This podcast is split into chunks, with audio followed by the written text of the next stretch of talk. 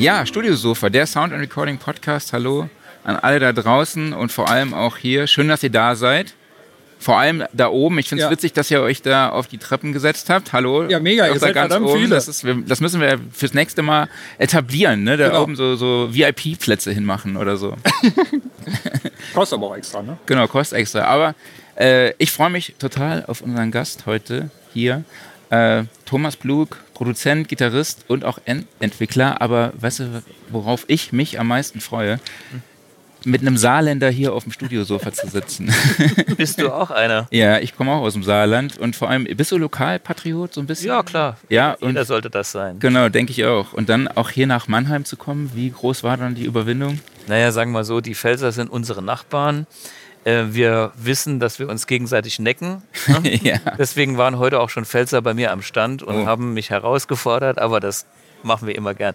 Die Pfälzer haben die dicksten Kartoffeln und bei uns ist schöner. Fertig. Sieht's aus. ja, aber wir sprechen heute nicht über das Saarland oder die Pfalz, sondern ähm, ja, über deine Erfahrung als Session-Musiker, als Studiomusiker und wie sich diese Erfahrung dann auch äh, in die Entwicklung deiner Amps von Blue Guitar eben eingebracht haben. Klar. Ja? Und du hast ja zahlreiche Alben nicht nur äh, gespielt, sondern halt auch produziert für, Genau. viele, für viele Bands. Ich habe Sachen gemacht, die die meisten von mir nicht erwarten würden oder kennen. Ähm, also die meisten kennen mich als den Gitarristen, der, wie soll man sagen, seine Solo-Sachen machen, hier auf einer Gitarrenmesse natürlich. Wir sind Ja. hier auf einer Gitarrenmesse.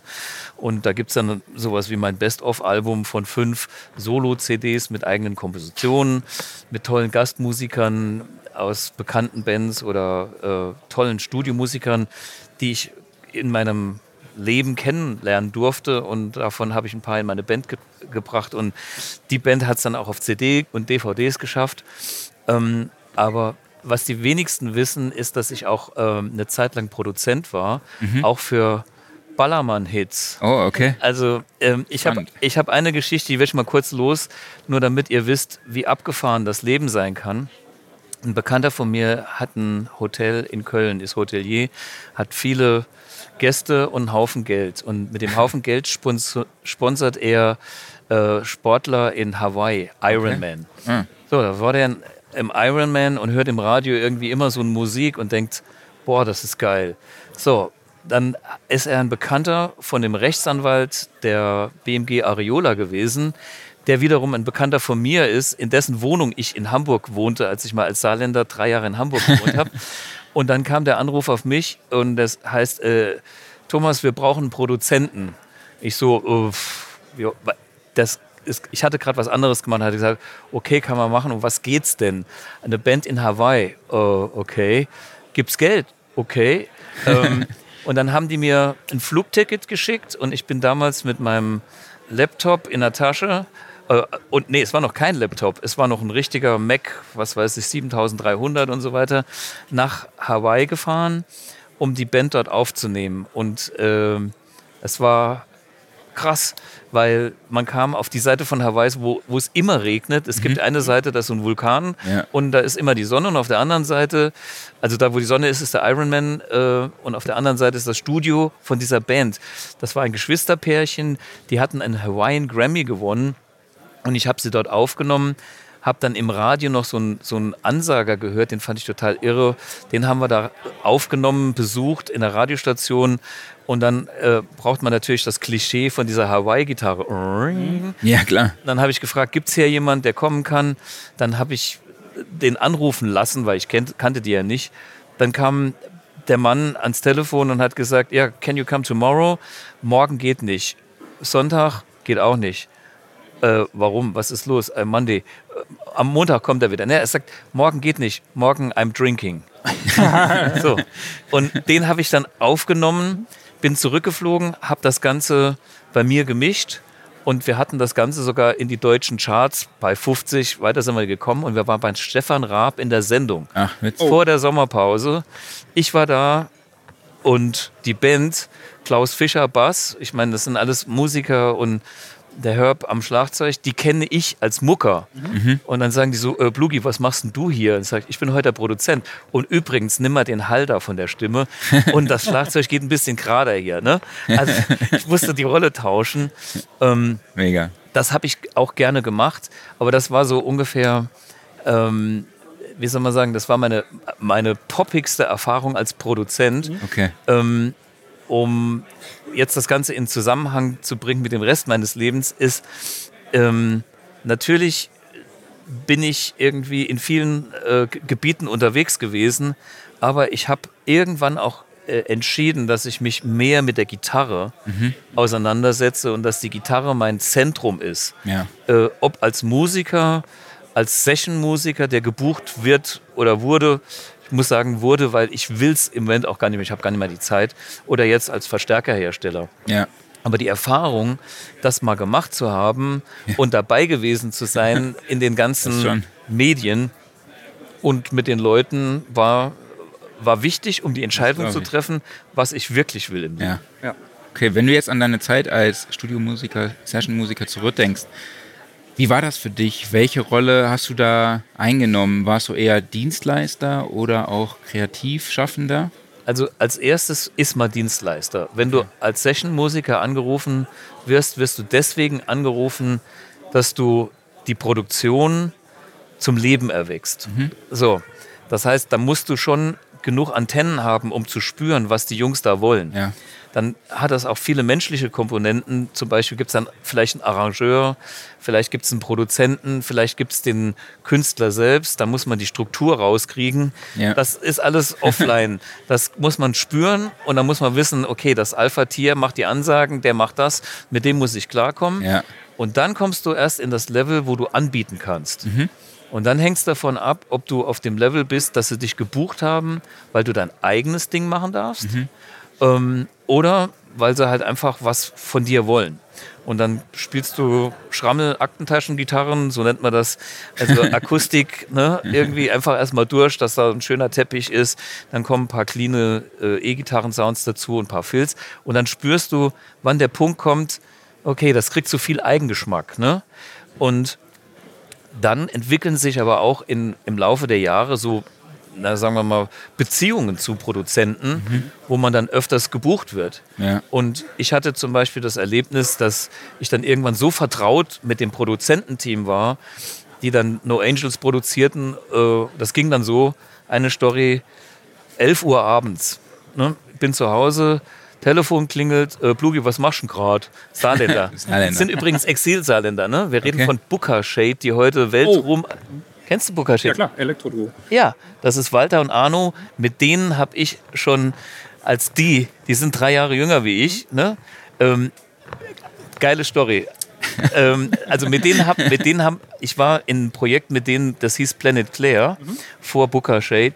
Und ich war quasi deren Gitarrist so. Und wir waren aber ein Team. Wir haben so viel im Studio gemacht. Ich habe drei oder vier Planet Claire Platten mit denen aufgenommen, als stilles drittes Mitglied. Ähm, und wir waren so vertraut miteinander, dass es halt hieß, ne, 11 Uhr abends, äh, Bluge, was machst du gerade? Ich sitze vorm Rechner, ähm, äh, wir brauchen Gitarren. Okay, äh, wann dann?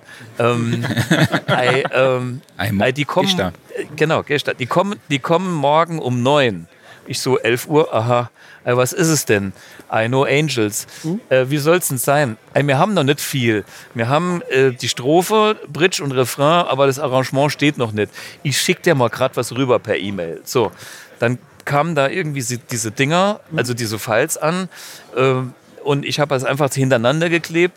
Und dann frage ich so, äh, was soll ich denn machen? Und dann, ah, Plugi wäscht schon, Englisch. So, äh, was auch immer Englisch meint. Ne? So, das Ende vom Lied war, ich hatte freie Fahrt und habe dann irgendwie eine E ES335 mit einem Wawa im Intro gespielt. Ähm, was weiß ich, meine Strat war auch irgendwo im Gebrauch, aber nicht im Vordergrund. Ähm, also mehrere Gitarrenspuren. Ja. Ich habe das ganze Ding auch quasi on the fly arrangiert zum Einspielen. Ich habe mir die Teile hintereinander kopiert ähm, zu einer Songstruktur und habe es auch teilweise länger hintereinander kopiert, damit ich halt besser im Groove war. Ja. So. Und dann irgendwann 3 Uhr nachts habe ich gedacht, ja, damit kann man was anfangen. habe das dann losgemailt. Ähm, das war dann halt irgendwie, dass die montags singen konnten. Äh, waren natürlich um 3 Uhr im Bett, um 9 Uhr waren die schon wieder auf der Matte, haben die Files runtergeladen, hatten parallel wohl ein Arrangement gemacht, haben mhm. die Gitarren engagiert, die Mädels wurden aufgenommen und freitags nachmittags kam schon der Anruf, die Nummer ist Nummer 1. Ja, mega. Ne? Nicht schlecht. Also das, also das war so oft ne Hit auf ja. Zuruf. Ja. Und in der Nummer, das äh, äh, äh, No Angel Inside of Me, It's All in Your Mind heißt das Ding. Äh, no Angels kann man gucken, war Nummer eins. Also nicht äh, Star, uh, Something in Your Eyes. Daylight, man. Daylight in Your Eyes äh, da, war danach, so drei, drei Dinger danach. Okay. Ähm, und das ist voll von Gitarren. Ne? Okay. So. Brauchst du Hilfe von der Technik? Nö, ich, ich steck mir das Ding so ins Ohr. okay. Passt schon. Wenn man jetzt mal die andere Rolle betrachtet, so als Dienstleister, wo du ins Studio gegangen bist und so mehr oder weniger gesagt hast, äh, gesagt bekommen hast, was du spielen sollst, wie bist du mit diesem Twist dann umgegangen? War es für dich auch kein Problem, dich mal zurückzunehmen, sondern auch einfach mal dich, äh, ja, das zu machen, eben was dir gesagt wurde? War es vielleicht auch mal so eine Erholung? Gerne, wenn das Zeug Sinn gemacht hat. Also das Problem, was du einfach hast, ist, äh, wenn, du musst erstmal verstehen, ne? also muss man verstehen, was gewollt ist. Mhm. Wenn das Bild, wenn ich das Bild verstanden habe und das einen Sinn gemacht hat, war ich natürlich auch happy. Ähm, so, und der Punkt ist, es gab aber manche Leute, die wussten selbst schon nicht, was sie wollten. So, und dann hast du teilweise einfach äh, interessante Momente, wo du einfach auf der Suche bist, nachdem was gesucht wird. Ne? Und diese, diese Momente sind halt krass.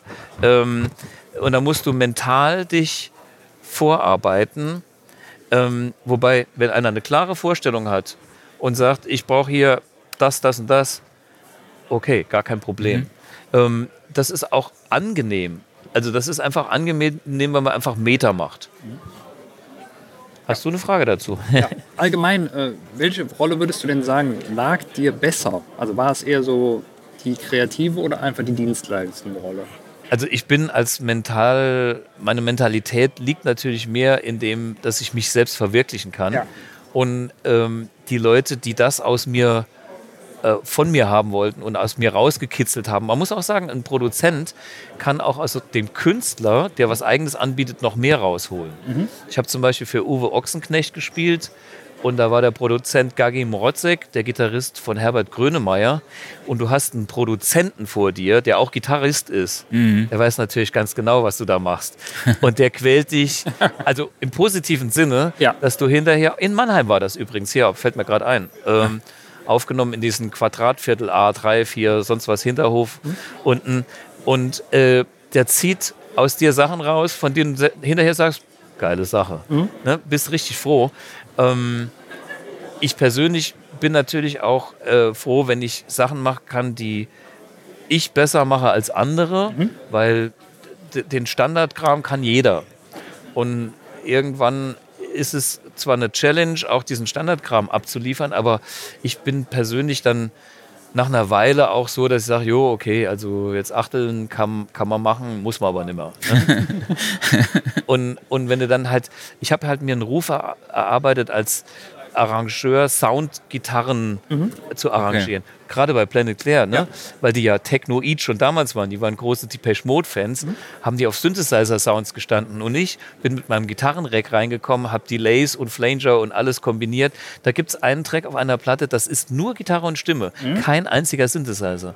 Und wir haben sogar dann mit dieser Band eine Tour gemacht, obwohl das Album voll von Synthesizern war, wie, äh, wie, wie Depeche Mode hatten die ein Angebot von der EMI Electrola auf Tour zu gehen und zu sagen, äh, wir sind das Vorprogramm von irgendeinem anderen äh, EMI-Act. Ähm, kam die zu mir, äh, Blugi, wie machen wir das so? Mhm. habe ich gesagt, kein Problem, wir machen eine Band. Du spielst das, ich mach das, das ist so. Und dann holen wir noch einen Bassist dazu. Und dann haben wir Popmusik, die sonst nur mit Synthesizern auf dem Album waren, ohne einen einzigen Synthesizer gespielt. Ich Geil. Vieles davon auf der Gitarre gemacht. Der Walter mhm. ähm, hat einiges davon mit Akustikgitarre mhm. abgedeckt. Oft für die Saarländer, äh, Blug, ich weiß gar nicht, was ich mache, aber ich komme immer auf E raus, bumm. ne? ähm, Passt schon. Und der, und der Arno hat halt hinten den Beat zusammengehalten. Mhm.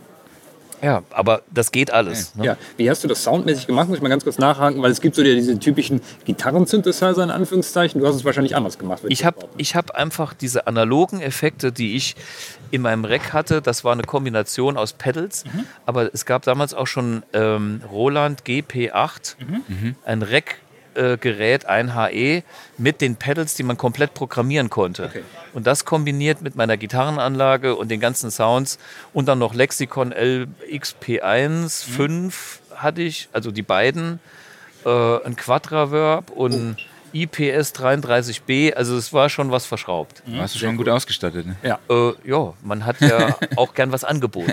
ja. Ähm, was würdest du denn sagen, wie deine Lernkurve aus dieser Zeit als Studiomusiker aussah? Und was hast du nach, da an Erfahrungen mitgenommen? Also Lernkurve war, mein erster Studiojob war mit 17 ähm, für ein italienisches Pornostar. Produziert von einem Jazzpianisten Fritz Maldner aus dem Saarland, aus Saarbrücken. Ich hatte noch nicht mal ein Auto. Und ähm, danach ging es knallhart weiter mit Memories of Heidelberg 28. Ähm, ähm, deutsche Volkslieder für amerikanische Touristen. In Mannheim aufgenommen, aufgenommen Studio 2000. Irgendwie Drehen uns im Kreis. Also ich, Ja. mer ich merke hier, alles dreht sich um Mannheim. Fällt mir gerade hier so ein, wenn man in Mannheim ist. ähm, aber der Punkt ist, ähm, wo hat mich das hingebracht? Wa- Was war, also ich sage mal so, ich war erstmal damit beschäftigt, äh, die Rolle zu verstehen, das abzuliefern, was ge gewollt wurde. Und dann habe ich immer mehr mich getraut, rauszugehen und mehr anzubieten. Mehr Persönlichkeit zu zeigen und äh, auch quasi mitzureden. Ja. Aber am Anfang war ich halt erstmal Dienstleister pur. Ne? Okay.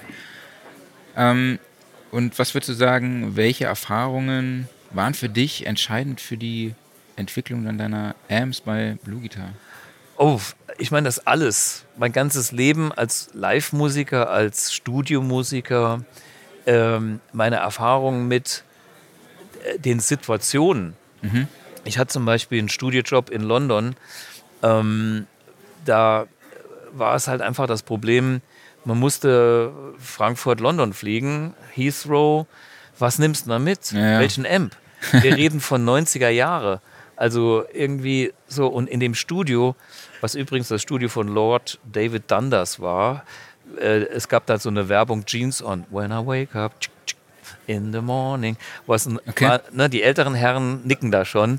ähm, der, der Lord David Dundas hatte ein Studio äh, in London und da war auch übrigens Jay Stepley, der bei Westernhagen Gitarre gespielt hat, äh, einer der Gitarristen und ich bin da über eine andere Schiene reingerutscht. Ähm, da musste ich halt irgendwas mitbringen. So, ich hatte eine Strat und die steht auch hier, die war damals schon dabei. Und welchen Amp? Mega. Und dann hast du irgendwie kein Zeug zum Mitnehmen und so kleiner Schrottamp willst du auch nicht haben. So, und dann hatte ich mir schon Gedanken gemacht über Direktaufnahme und äh, transportfreundliches Gear, weil du kannst halt mit zwei Händen in der Londoner U-Bahn nur diverse Sachen mitmachen. Und äh, Klamotten sind nicht so wichtig, aber zwei Hände und zwei Tüten sind auch schnell voll. Und ähm, diese Erfahrung, ähm, Schleppen auf Flughäfen, also Röhrentops Ja. habe ich in der Schweiz am Flughafen gestanden mit einem Flightcase. Es ist einfach, wenn, wenn, wenn du keinen Wagen mehr hast, sind 20 Kilogramm nach 100 Metern echt Schon ein bisschen was. Oh ja. Genau. So, und das hat mich dazu gebracht, Produkte zu entwickeln, die halt erstens so klein wie es geht ist und die so leicht wie es geht ist. Und es sind, und dann muss es sein, dass ich soundmäßig das Beste anbieten kann, weil im Studio lernst du eins. Entweder du hast einen guten Sound oder du wirst nicht mehr gebucht. Genau, das wollte ich jetzt auch fragen. Welche Rolle spielte denn so eine Aufnahmesession dann einfach? wenn ich die Produktion, eine Produktion ist ja ein, äh, wie soll man sagen, ein, ein Sammelsurium von Sounds. Und du kannst den geilsten Drum-Sound der Welt haben. Wenn die Gitarre nicht geil klingt, wird sie nicht laut werden. Und wenn die Gitarre geil klingt, wird sie laut werden. Und äh, deswegen habe ich schnell gelernt, Gitarrensounds anzubieten, die im Mix gut funktioniert haben. Also die groß gut klangen man kann so kleine Gitarrensounds machen, die machen so ein bisschen Schnickschnack hinten im, in der fünften Reihe im Mix. Oder du machst Gitarrensounds, die sind so groß und so prominent, dass die Leute dann sagen, das klingt ja viel organischer wie dieser Synthesizer. Okay. Und das war damals die Zeit, wo ich aktiv war. Es war immer der Kampf zwischen Synthesizer und Gitarre. Und eigentlich waren die Synthesizer vorne. Und wenn du es geschafft hast, mit mehr Charakter äh, nach vorne zu kommen und den Synthes den Rang abzulaufen, das war mein Ding. Ne? Okay. Und da habe ich halt gelernt, Grundsound, also ein Sound, der groß ist, ausgewogen ist, nicht nervt, die richtigen Frequenzen besitzt, dass er eigenständig im Mix steht, sprechen kann, aber den man auch vielleicht so zurücknehmen kann, dass der Sänger sich wieder platzieren kann, weil der Sänger ist immer der Wichtigste. Da, so, das ist das, was funktioniert Okay, cool. und am meisten genommen wurde. ja, du hast uns auch was mitgebracht, hier ein kleines Gerät. Kannst du da vielleicht auch so ein bisschen dein Mindset Ja, daran erklären? Genau, das sieht man auch hier dran. Relativ klein. Also sagen wir mal so, das ist jetzt mein äh, demnächst erscheinendes volle äh, neues Flaggschiff. Ähm, es basiert auf dem Gerät, das wir noch hier neben dir sehen, den M1. Das ist die kleinstmögliche 100 Watt Röhrenkiste, vier Kanäle, Direct-Out, Boxe, Universal Power. Das heißt, egal wo auf diesem Planeten eine Steckdose ist, der M klingt überall gleich. Okay. Ne? Und äh, das ist quasi Schritt eins. Und ähm, jetzt bin ich hingegangen und habe quasi das Konzept mit vier Kanälen so aufgebohrt, wie ich von den digitalen äh, Mitbewerbern und Kumpels oder wie man das auch immer nennt, gelernt habe. Die digitale Welt bietet volle Abspeicherbarkeit. Total Recall, kennt man aus dem genau. Studio. Ähm, die digi- digitale Welt bietet eine größere Auswahl an Sounds, damit man, äh, sagen wir mal, schneller Angebote machen kann. Es gibt natürlich in dem Studio-Kontext auch Röhren-Equalizer mit physischen Knöpfen, ne? so ein Pultec, blau, immer ein bisschen Höhen rein, ist auch gut. Ähm, auf der anderen Seite ist es aber so, als Studiomusiker äh, ist ein Sound nicht ausreichend. Du musst in der Lage sein, schnell vieles anzubieten. Ja. Und das kann diese Kiste und die hat jetzt quasi die komplette Integration meiner Amps, und zwar meiner kompletten Amp-Sammlung. Und sie ist außerdem noch updatefähig über USB-C. Ein verstecktes Kästchen. Ja, mit, mit Steuerdaten, so dass diese Plattform, obwohl sie voll analoges Soundsystem äh, für die Amps und die Pedals ist, ähm, mit neuen Sounds, mit neuen Amps und mit neuen Effekten, äh, die ich in Zukunft designe, abgegradet werden kann. Okay. Ja, cool. Und das Ganze ist gepaart mit einem 16-Core, 16-Core ähm, DSP, der halt noch Hall macht, Delay macht, Modulationseffekte und der ganzen Quatsch. Äh, oder sagen wir die ganze pa Palette, die man halt Time-Based Effekte nennt oder das, was Analogtechnik eben nicht kann. Und ähm, ich versuche so analog zu sein, wie es nur geht. Auf der anderen Seite gibt es Sachen, die macht Digitaltechnik besser. Ja. Speaker-Simulation ist heute ohne Impulsresponses mh, ein Kompromiss. Und deswegen habe ich mich für IRs entschieden, habe aber auch meine eigene Software mit meinem Software-Engineer gemacht, wo wir dynamische äh, Impulsresponse, also äh, Impulsresponses dynamisch werden lassen. Okay. Weil Impulsresponse ist ein starrer Filter. Da kann das Eingangssignal so dynamisch sein, wie es will. Das kommt durch diese Filter, äh, sagen wir mal, äh, Netzgitter durch, hat noch eine gewisse Dynamik, aber das Gitter bleibt strack. Okay. Und wenn du einen Gitarrenlautsprecher nimmst, dann ist bei dem sind viel nonlineare Effekte am, am Werken. Also die Membran verbiegt sich, das Gehäuse rappelt mit, äh, der Speaker komprimiert, wenn er an die Leistungsgrenze kommt, der Frequenzgang verändert sich und all das. Und diese Sachen sind dynamisch. Spiele ich leise, ist das was anderes, wenn ich laut spiele. Das ist eine neue Softwarefunktion, die wir hier haben für Dynamic IRs. Okay. Und, cool. so, und solche Sachen sind halt alles Erfahrungswerte aus meinen Setups aus allen Dekaden, von ganz früher bis ganz jetzt. Witzig. Ja, wir haben ja morgen noch drüber gesprochen, ne, warum äh, man eigentlich nie Gier genug haben kann. Genau. Ne? Ich meine, wenn man hier durchs Haus läuft, dann schlägt einem an manchen Stellen das Herz echt höher. So. Und ähm, das ist natürlich auch ein äh, guter Punkt, dann einfach auch viele Sounds einfach anbieten zu können, wenn man mal als Dienstleister dann auch unterwegs ist. Genau. Beispielsweise. Und natürlich auch klar für die Eigenproduktion jetzt sowieso. Aber ich würde ganz gerne noch, mich interessiert noch, was man da für Anschlüsse auf der Rückseite. Ja, es ist relativ äh, klar. Ja, pass auf, es gibt MIDI zum Umschalten. Es gibt ein MIDI-In, äh, es gibt ein MIDI-Out Okay. zum Steuern. Das heißt, du kannst äh, mit der Kiste auch weitere Effekte integrieren. Das heißt, es ist das, was die Kiste bietet, plus das, was du halt noch zusätzlich integrieren möchtest. Und der Vorteil ist halt, du drückst hier einen Schalter und alles wird halt umgeschaltet über MIDI. Ähm, auf der anderen Seite ist es so, für Live-Produktion oder auch im Studio könntest du Steuerdaten senden und die Parameter, und zwar alle, ob das der Gain, der Bass oder so, über MIDI steuern.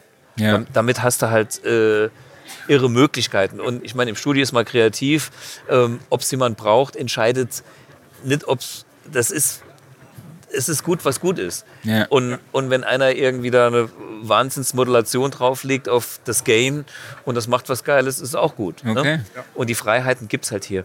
Und für zum Rekorden haben wir zwei XLR-Ausgänge, die schon integrierte Übertrager haben. Weil das ist zum Beispiel die iBoxen, damit Brummen nicht stattfinden kann, ähm, ist hier schon einfach drin, ist, sage ich mal, noch, noch wichtiger im Live-Betrieb, weil jedes Element, das du eliminieren kannst, äh, sprich noch zwei DI-Boxen auf der Bühne, sind quasi zwei Kabel mehr, zwei DI-Boxen mehr, zwei Fehlerquellen mehr. Ja. So, und hier gehst du dran und fertig. Ne? Das ist so ähm, das, was hier abgeht. Ähm, dann gibt es hier noch weitere Lineouts. Ähm, das heißt, ich habe fünf Ausgänge insgesamt und ich kann. Mal helfen kurz? Nö, alles gut. Geht? Ich, ich komme mit den Ohrsachen dann schon klar. Solange es nicht ganz rausfällt. Also, ich zeig mal hier ein paar, paar Ausgänge. Ähm, so, also hier waren die Main-Outs, wie gesagt, ähm, Transformer Balance. Das ist wichtig. Da kann nichts brummen. Das ist halt einfach todsicher. So, hier gibt es MIDI-Out für externe ähm, Geräte. Wenn ich jetzt noch ein Eventide H9 hier integrieren will oder sonst was, kann das Gerät, das externe Gerät steuern. Hier ähm, werden wir auch noch einen Adapter anbieten für Freaks, die aus dieser Phantom Power Buchse äh, was haben wollen, mit dem man ähm, Pedals ähm, mit Strom versorgt. Also Okay. das geht dann auch über diese Leiste. Dann haben wir hier äh. MIDI-In ähm, oder unsere Fußpedale. Das ist so eine Multifunktionalbuchse. Die kann entweder MIDI-In oder Remote-In oder was weiß ich. Also es gibt irgendwie viele, viele Optionen. Ähm, das ist der Einschleifweg. Ähm, der Post ist, spricht also ähm, nach der Verstärkersektion. Ähm, das heißt, die Verzerrung passiert davor und dann hat man halt hier quasi einen Einschleifweg wie im Amp, der ist aber Stereo. Mono-Send, Stereo-Return, passt dann zu den integrierten Stereo-Effekten.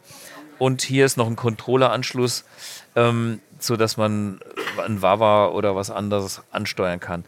Diese Buchse hier kann auch für einen Controller genutzt werden. Sprich, wenn einer zwei Controller haben will, dann hat er zwei Controller, hat aber dann eben kein MIDI-In mehr.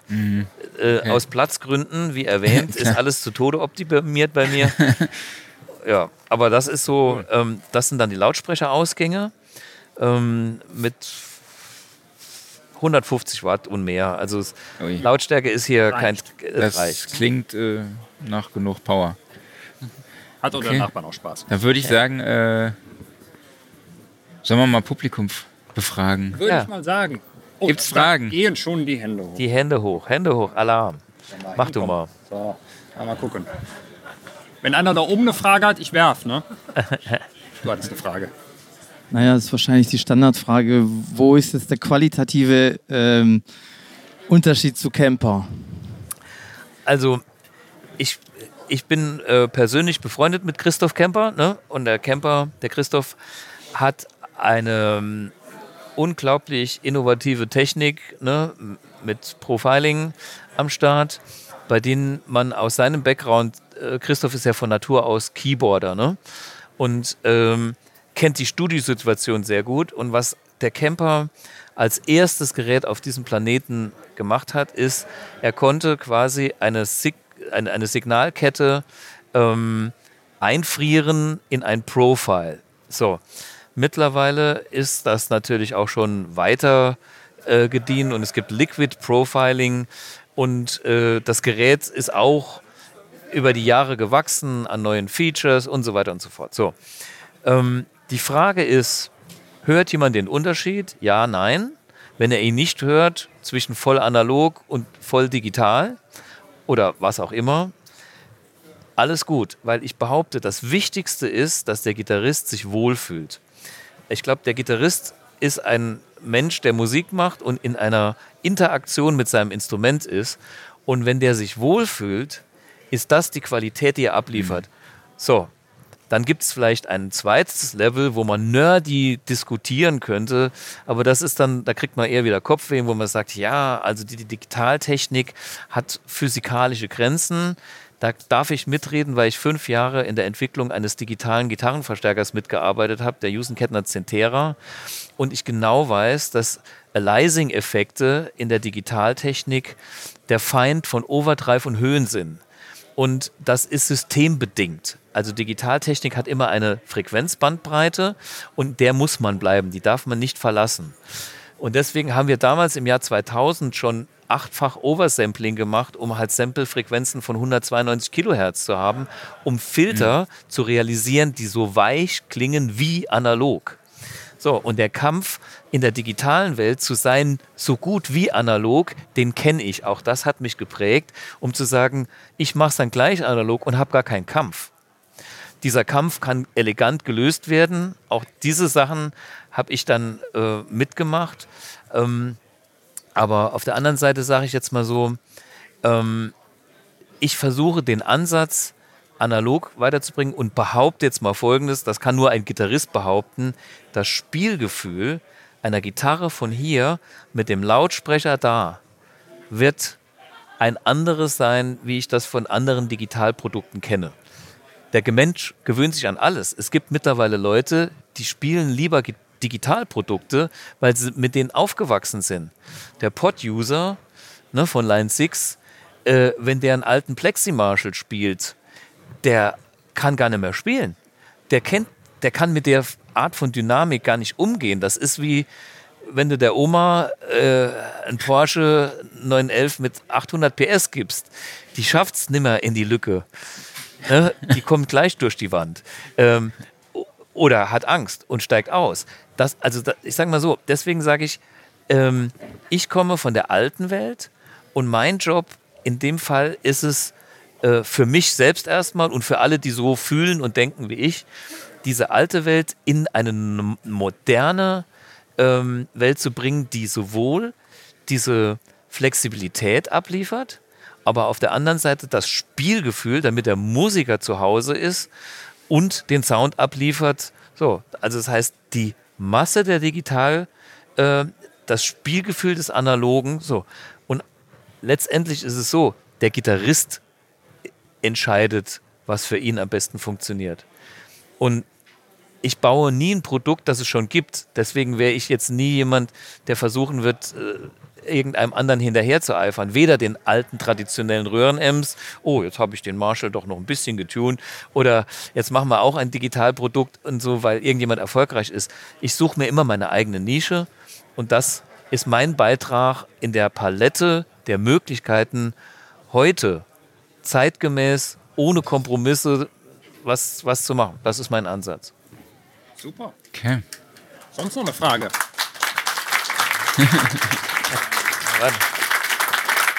und dann war das jetzt nur laut Bühne oder geht das auch leise zu Hause und Kopfhörer? Und äh, ja. nach unten begrenzt? Also, nee, es ist so, dass das Gerät hat äh, natürlich eine, Einst eine Endstufe drin und äh, meistert erstmal das, was die klassischen Röhrenamps machen, nämlich die Dynamik auch in Form von Lautstärke auf die Bühne zu bringen, mit dem gleichen Verhalten. Das werde ich morgen zeigen in meinem Workshop, wo ich ein 1965er Marshall ohne Mastervolumen hinstelle und zeige, wie es früher war. Und dann schalte ich um auf die Kiste und dann wird man merken, das ist die erste Sache. So, jetzt kommt aber die neue Realität. Ey Jungs, ihr seid alle viel zu laut, macht das mal zu Hause. Jetzt weiß ich doch um die dynamischen Effekte und auch um die dynamischen Soundeffekte, die entstehen, wenn ich so eine Alt-Fashion-Kiste bringe und dann quasi abmiken würde und leise machen. Weil die Ohren, die sind auch nonlinear. Also hier bescheißt jeder jeden, aber das Spielgefühl ist wieder wichtig und das Sound ist wichtig. Den Sound würden wir klassisch ja mit Mikrofonen einfangen oder heute mit IRs. Auf der anderen Seite ist es so, ähm, das Spielgefühl ist dann schon schwieriger und die Dynamik und wie viel arbeitet das Signal im, im Mix ist entscheidend. Und dafür habe ich einen Power Drive eingebaut, einen Parameter, der das Spielgefühl von einem aufgerissenen Amp äh, nachempfindet, auch wenn ich leise spiele. Und das kombiniert für die Aufnahmesituation, das ist quasi, ich reiße meinen Amp auf und das ist das, was die Amp-Sektion macht, kann ich dann auch nochmal in der Speaker-Simulation ebenfalls Dynamic wählen, um, um das auch noch mehr auf den Punkt zu bringen, hier arbeitet die Box auch. Also insofern, ähm, mir geht es ganz klar darum, von dem 100% authentisch auszugehen, die abzubilden, aber die auch dahin zu bringen, dass ich sie leise nutzen kann, ob jetzt zum Üben, zum Rekorden oder sonst was. Okay. Alles, was da geht und was ich gelernt habe, versuche ich natürlich hier zu realisieren. Okay, cool. Danke dir schon mal bis hierhin. Wir müssen ja noch über die Guitar Summit Academy sprechen. Du hast da Oh. ähm, eine Masterclass gemacht mit über 60 Videos zum Thema Blues Rock. Ja, okay. Also das ist Spezialo-Projekt ist, ich bin, äh, sagen wir mal, Guitar Summit ein bisschen verbunden aus äh, vielerlei Gründen. Das erste ist, ich bin ein äh, Veteran der Musikmessen äh, und habe ganz viele Events gesehen. Ne? Frankfurter Musikmesse, NEM Show, äh, Fass Show in Schweden, Music China in China und äh, Italien. Und vieles von diesen Events gibt es nicht mehr. So, und Guitar Summit, muss ich jetzt einfach mal sagen, ist die Antwort auf ein Event, das für uns Gitarristen total Sinn macht. So, das muss ich, das, nee, das muss man abfeiern. Ja, danke.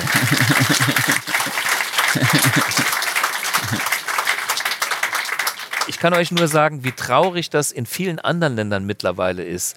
In England gibt es nur noch Messen, die haben die, die Qualität einer Briefmarkensammler-Messe, wo Klapptische stehen in irgendeiner äh, Town Hall äh, und irgendwelche Leute stellen da was aus. Aber hier werden Seminare geboten, äh, äh, ne, Podcasts gemacht, äh, Live-Vorführungen gemacht, unfassbare Content, interessante Sachen, plus Ausstellung, plus alles. Perfekt. So, deswegen war ich immer ein Fan von äh, Guitar Summit und vom ersten Tag an habe ich auch quasi das Guitar Summit supportet und habe auch äh, die letzten fünf Jahre, so lang äh, ist das, glaube ich, schon her, die, die Live-Jam äh, Samstag immer gemacht, weil egal, ihr habt keine Sorgen, ich mache das für euch. Dieses Jahr macht es Martin Miller, auch gut, mal frisches äh, Blut. Auf der anderen Seite ist es so, ich war da durch, durch mit Guitar Summit irgendwie auf einem anderen Level schon verbunden, als jetzt nur, hallo, da ist der Thomas Blug und bezahl mal für deinen Messestand und sei mal Ausständer, äh, sondern wir waren wirklich an einem Strang. Ne? So, und dann kamen die so nach dem Motto, der war ganz gut für die, für die Musik. Ähm, wir sollten mal international werden. Und das war die Idee, speziell nach Covid, wo alles nur noch online ging. Und meine Predigt nach dem Motto, Jungs, Guitar Summit Mannheim ist zwar geil, dass wir was in Deutschland haben, aber wir haben ein viel größeres Potenzial, dass wir international gehen. So, dann kamen irgendwann die Jungs vom Verlag auf mich zu und sagen, ja, äh, wir hätten da so eine Idee, wir sollten mal so ja, eine Masterclass machen, Teaching. Ne? Ja. So, und dann international machen wir es Englisch. Gut, mittlerweile ist das bei mir auch oft im Gebrauch, also klappt das mit dem Englisch.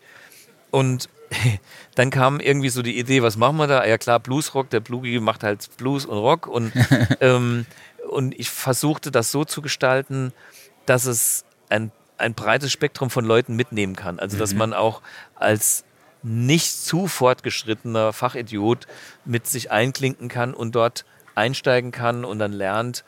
Und am Schluss gibt es dann noch so ein paar Kapitel, wo ich einen raushaue für die Leute, die halt dann Jeff Beck und äh, spezielle äh, Stile spielen Ja. wollen. Ne? Genau. Also, ähm, und was mich persönlich freut, ist halt, ich bin immer so ein Pionier der ersten Stunde. wir haben das Ding bei mir im Wohnzimmer gedreht, ähm, über, ich weiß nicht, einen Monat oder wie viel. Äh, Und ähm, wir haben einfach alle das zum ersten Mal gemacht. ja. Ähm, und wir haben alle mit dem Herzblut da gesessen. Äh, Zeit spielte keine Rolle, weil so, das Ende davon war, wir haben so viel gedreht, dass die ein Jahr gebraucht haben, das zu editieren. Ich glaube, es sind jetzt, es, war, es sind jetzt über 60, ich glaube, es sind 60 Videos und über 10 Stunden auf jeden Fall. Genau. Jetzt am Ende geworden. Ja. Und äh, Guitar Summit hat auch gesagt, das machen wir nie wieder, weil äh, da gehen wir drüber bankrott oder sonst was. Es ist viel zu viel Arbeit. Aber ich bin dann halt der Einzige, der die zehn Stunden angeboten hat. Mir hat es nichts ausgemacht, weil Ja. ich, ich bin halt immer gern an, äh, sagen wir so, beim bei, äh, Erkunden neuer Ja. Gebiete. äh, Nee, ist auf jeden Fall extrem Mhm.